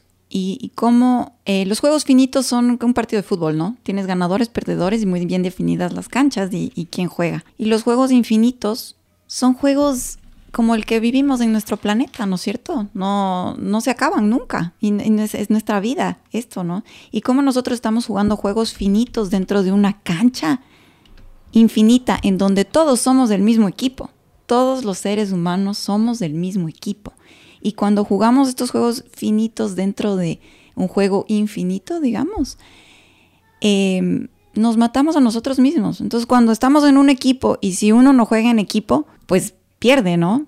El equipo pierde, pierdes tú. Cuando en, estamos en equipo y alguien juega para nosotros y nosotros jugamos para esta otra persona, todos ganamos. Si alguien del equipo gana, todos ganamos. Y eso es lo que me hizo pensar tu reflexión, porque esto de que tenemos que vernos como un solo todo y, y, y, y, parte de llegar a este cambio, a esta regeneración de la tierra, empieza por esta interconexión con nosotros mismos y este poder, querernos tanto que podamos oír al que está en desacuerdo con nosotros, oírle profundamente para llegar a un acuerdo. Entonces yo quiero invitar inclusive a las personas que no pueden estar completamente en acuerdo con nosotros a que busquen escuchar y a que busquen informarse y busquen ese punto en donde pueden empezar a caminar en una vida que tenga responsabilidad con todos. Y quiero invitarte a ti a, a decirnos qué semilla quieres dejar a los radioescuchas, las radioescuchas que nos han escuchado en este capítulo, hablando de libertad, de responsabilidad, de interconexión, de semillas. ¿Con qué semillas le quieres dejar a los terrícolas, a las terrícolas que son parte de nuestro equipo? Porque todos somos parte del equipo. Estos dueños de corporaciones gigantes son nuestro equipo y tenemos que llegar a acuerdos. Entonces, ¿con qué semilla nos dejas? Teniendo en cuenta que somos todos del mismo equipo. Admiro tu optimismo. Ajá, gracias. Sí, el cuidado de la familia para mí es lo más importante. Y bueno, sí, todos somos seres humanos, ¿no? Pero hay que despertar sí. de distintas maneras y sí, a la final tenemos que llegar a generar un sistema que no permita la apropiación ilimitada e indebida por parte de unas pocas manos. Eso sí, es mi criterio total. Ahora, Hace algunos años me acuerdo que escribí un artículo para una publicación que dirigía justo Bandana Shiva. No lo encuentro ahorita, pero sí lo recuerdo lo suficiente. Y era sobre el tema de, de la semilla, eh, el ciclo de la semilla en relación a, a nosotros y nosotras. Y decía mm. que la semilla al principio es nuestra hija, nuestra bebé. Y requiere totalmente de nuestros cuidados. Entonces ahí nosotros la limpiamos, la secamos con mucho cuidado, con delicadeza la sembramos, ella germina y tenemos que quitarle las hierbitas que compiten con ella, darle abono, darle agua y va creciendo. Como dicen los campesinos de acá, se vuelve señorita cuando saca la flor, ¿no? Así dicen. Y ahí ya se casa, ¿no? Y, se embaraza y, gesta nuevamente la semilla. Y en ese momento, cuando el maíz ha germinado y se ha vuelto grande, ¿no es cierto? Cuando el tomate ya está jugoso, así, em, se vuelve nuestra madre. Y entonces es ella la que nos cuida. Nos da el alimento para que podamos subsistir, para que podamos sostener a nuestra familia. Y al final del ciclo, ella ya se va, ¿no es cierto? Muere, pero nos deja a sus hijas para que nuevamente sean nuestras hijas y las volvamos a criar. Entonces pasa de ser nuestra hija a ser nuestra madre, ¿no? Y por eso es que nosotros usamos este nombre mucho de madre semilla. Así como nosotros la cuidamos y la criamos, ella nos cría y nos cuida después. Y así el ciclo de la vida no se acaba. Incluso yo espero que cuando nos vayamos, ¿no? cuando mi labor se acabe en este mundo, eh, ya sea mi hijo u otros niños que hayan crecido, asuman también esta responsabilidad de ser verdaderos habitantes del planeta Tierra. Mira, justo hablando de que todos somos humanos y somos del mismo equipo, pero es lo que nos está limitando el ser equipo es, es que algunos de nosotros jugamos esta vida como si fuera finita, ¿no es cierto? Como si se fuera a acabar eh, conmigo y como que solo, solo es mi cancha y yo tengo que ganar, entonces tiene que haber perdedores. No jugamos para todos ganar. Entonces mi verdad es mi verdad absoluta, la verdad de los demás no. Entonces lo que tú decías, ¿no? Esto de tener un sistema que no limite las, las libertades, pues para mí es un sistema en donde permitamos toda esta diversidad que hay en la naturaleza, que hemos hablado, pero diversidad de creencias, diversidad de colores de piel, diversidad de, de huertas, diversidad de personas, de creencias, de actividades, de todo. Nadie tiene la verdad absoluta, entonces pero eso no pasa. No nos están permitiendo eh, las leyes tener estas libertades. Y aquí veo a un señor llamado Bill Gates que se está metiendo en esta cancha de una manera en que le, Randa Shiva la llama una nueva colonización en el nombre de la sostenibilidad. Y por eso a mí no me gusta usar la palabra sostenibilidad ya, porque se la están apropiando. Y yo me gusta usar la palabra regeneración.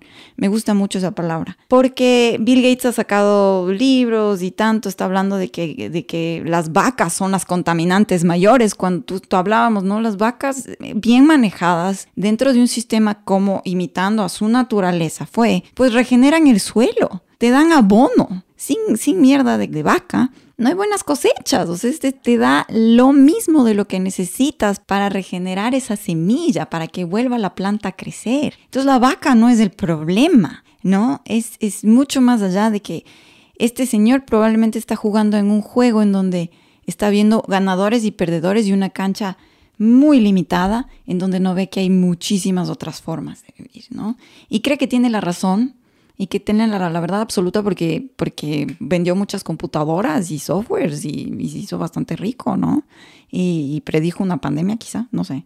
Esta nueva colonización que le dice Bandaba Shiva, que yo quería primero ver tu, tu, tu, luz frente a esta nueva colonización y cómo nos recomiendas a nosotros, personas que estamos tratando de de jugar para todo el equipo, dentro de lo que creemos que mantiene esa libertad, esa nutrición, esa salud, esa vida, cuidando la vida.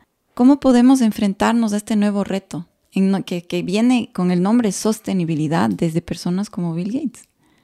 Es, muy complicado. Verás, es, eh, lo que estamos hablando ahorita es simplemente otro de los aspectos de cómo el sistema está constituido y cómo se maneja. Es un sistema que desde hace ya un par de siglos se ha construido para beneficiar la apropiación y la explotación ilimitadas, ¿no es cierto? Eh, favoreciendo estos, estas acumulaciones gigantescas de, capital que son desmesuradas y ponen en peligro al planeta.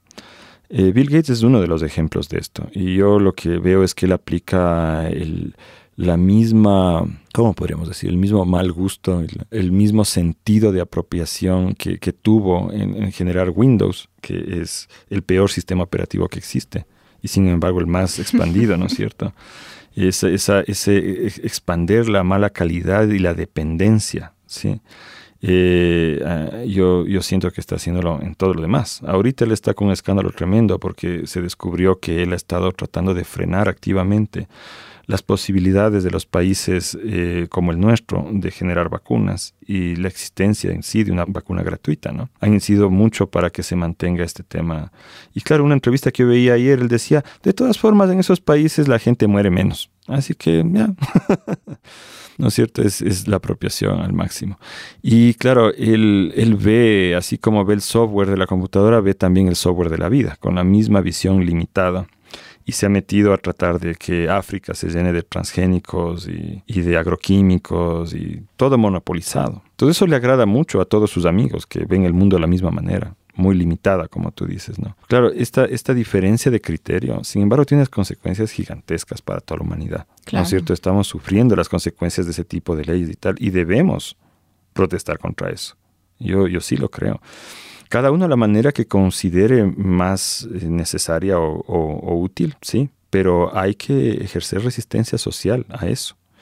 Y no hay que olvidar que todas las libertades y los beneficios que tenemos ahora se han conseguido haciendo ese tipo de lucha.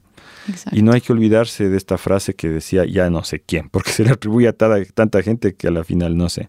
Eh, pero es real, ¿no? Esto de que Nunca dudes de que un cambio social puede partir de la labor de un grupo pequeño y convencido, porque eso es lo que siempre ha movido los cambios sociales, siempre. Entonces, ese es lo que estamos haciendo ahora, tratando de generar una forma diferente de vivir. Y nosotros hemos elegido como la base de nuestra lucha las semillas. Eh, a pesar de que la red de guardianes de semillas hace un montón de cosas más, de educación alternativa, economía alternativa, salud, nutrición, etc., hemos mantenido el nombre porque hay algo muy poderoso en ese nombre el hecho de que las semillas son el inicio de toda esta vida, el hecho de que para nosotros, de hecho, los animales son semillas también, y nosotros mismos somos semillas. Me daba mucho chiste como mi esposa Fernanda le, llamaba a mi hijo mi bebé orgánico, ¿no?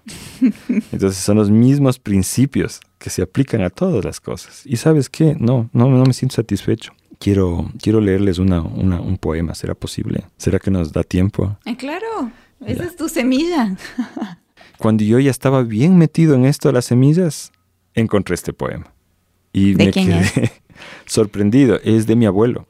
Ah, Lo escribió mi abuelo Jorge, sí, Jorge Carrera Andrade, alrededor de 1920, cuando él era jovencito todavía y él soñaba con establecer comunas idealistas, ¿no? Comunas utópicas. Escribió este poema que dice así: A los que comulgaremos mañana con el pan que su origen solar tuvo en la espiga, los que morderemos el fruto que nos hará sentir la dicha prohibida, veneremos las manos laboriosas de los hombres de estáticas pupilas, y los que sembraremos mañana frescos granos, digamos con voz nueva un canto panteísta, a la tierra benéfica, a la serenidad, al alma de las cosas que fluye sencilla, a la paz de los campos, y a la luz encerrada en las espigas. Y cuando nos invadan ya las sombras y nuestra vida caiga como fruta henchida, tengamos el placer de haber llevado la claridad, la paz, la dicha, como un sol interior, y de haber comprendido el mensaje cifrado en las semillas. Eso es. Qué maravilla, o sea, wow, wow que él escribió eso y que tú tú seas el, el, líder, precursor, fundador de la red de guardianes de semillas ahora, ¿no? Que sin saber. Sin saber. es que bueno, ese es tema para otro podcast, ¿no es cierto? Hablar de cómo las familias inciden en lo que somos, pero de todas formas, a mí me parece muy bonito y me hace pensar que siempre han existido personas que han dedicado su vida a cuidar las semillas y siempre existirán. Y ahora es simplemente que estamos viviendo un momento muy particular donde esta labor que hacemos, el conocimiento que estamos guardando, es esencial para el futuro bienestar de la humanidad. Y lo estamos haciendo en soledad, en parte, porque no tenemos el apoyo de ningún Estado en el mundo y estamos luchando contra corriente en contra de los más grandes capitales del mundo. Pero no estamos solos en realidad, porque primero nos tenemos entre nosotros, los guardianes y guardianas, ¿no es cierto? Y segundo, tenemos el apoyo de la población, que es algo que yo siento muy fuerte. La gente se da cuenta de la importancia de esto y da su apoyo. Y esa es una labor que vamos a seguir haciendo. Esto no es un proyecto que nos dio ganas de, pedir plata por un par de años, ¿no es cierto? Yo llevo ya 22 años en esto. Y aquí estaré, mientras las manos me den para sembrar una pepita, ¿no?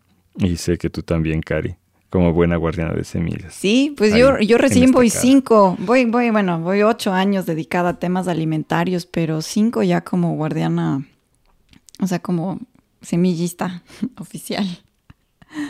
Pero qué, qué gusto, ha sido un, un placer hablar de esto, Javi, un placer, un honor. Y vamos a sembrar semillitas a la gente que nos escucha. Sí. Vayan, siembren la semilla que vaya más allá del meme y del tweet. Vamos, eso también importa, pero vamos, vamos a aplicarlo en el día a día, con los hijos, con nosotros, con las hijas, con, y, si podemos también ser actores políticos más conscientes, pues influenciar esa toma de decisión desde donde estemos. Vamos ahí. ¿Quieres decirnos algo más, Javi? Sí, yo les dejo porque tengo que ir a rehacer una cama de cultivo que invadió el Kikuyo, justo para recibir una nueva tanda de semillitas que nos dejaron por acá.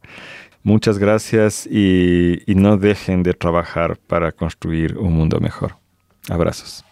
Sí, encuéntrenos en madresemilla.com, el curso de semillas ancestrales y también curso de cómo hacer huertas. Si solo tienes una maceta, también hay un curso de huertas y muchísimo más. Nos pueden contactar al email que está en las notas del episodio.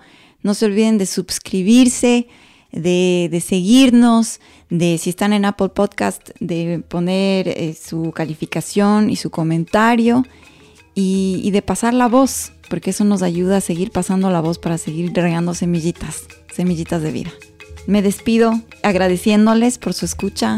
Un abrazo a todas y a todas quienes nos escuchan. Un abrazo, Javi. Sí, Cari, a ti también. chao. chao.